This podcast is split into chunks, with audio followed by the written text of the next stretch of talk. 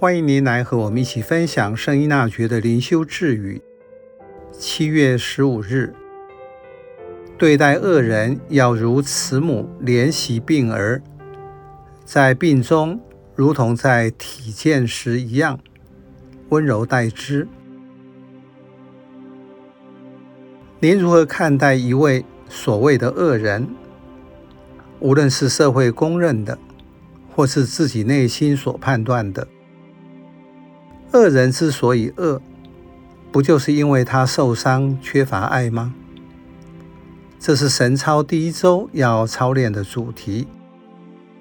圣保禄说：“哪里罪恶越多，恩宠就越多。”也是若望福音的核心。天主竟这样爱的世界，甚至赐下他的独生子，使凡信仰他的人不致丧亡。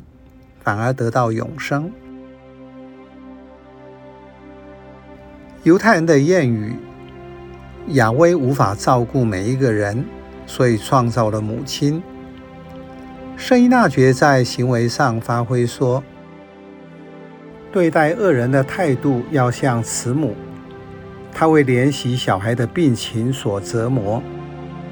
这位爱的母亲因为小孩的生病。”耗尽心思去照顾他，不止辛苦，也是一种被折磨。在信仰中，我对待恶人，也要把他当成一个生病的小孩，态度要如为子女的病因所折磨的母亲，觉得很难过，但不是生气，而是出于爱怜。像对待一个长水痘的小孩，妈妈陪在旁边；像为子女病情感到心疼的慈母，怜惜病儿。所以，对待恶人要如此的爱他，而且爱的态度不亚于他健康可爱的时候。我怎样对待健康的小孩，我也会同样对待生病或受伤的小孩，这里的挑战是：生病的人很容易引起人的同情，但是对于一个自己内心讨厌的恶人，无论他是否真的恶，在内心中很容易就会被推出去，甚至赶尽杀绝。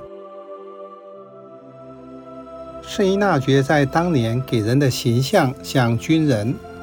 感觉很严肃，在这一句自语中，他展现出温柔的慈悲。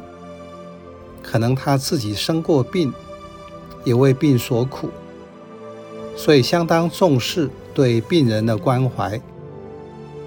在这本自语中，至少四次提到要好好照顾病人。请记住，恶人。就是病人，需要好好的被照顾。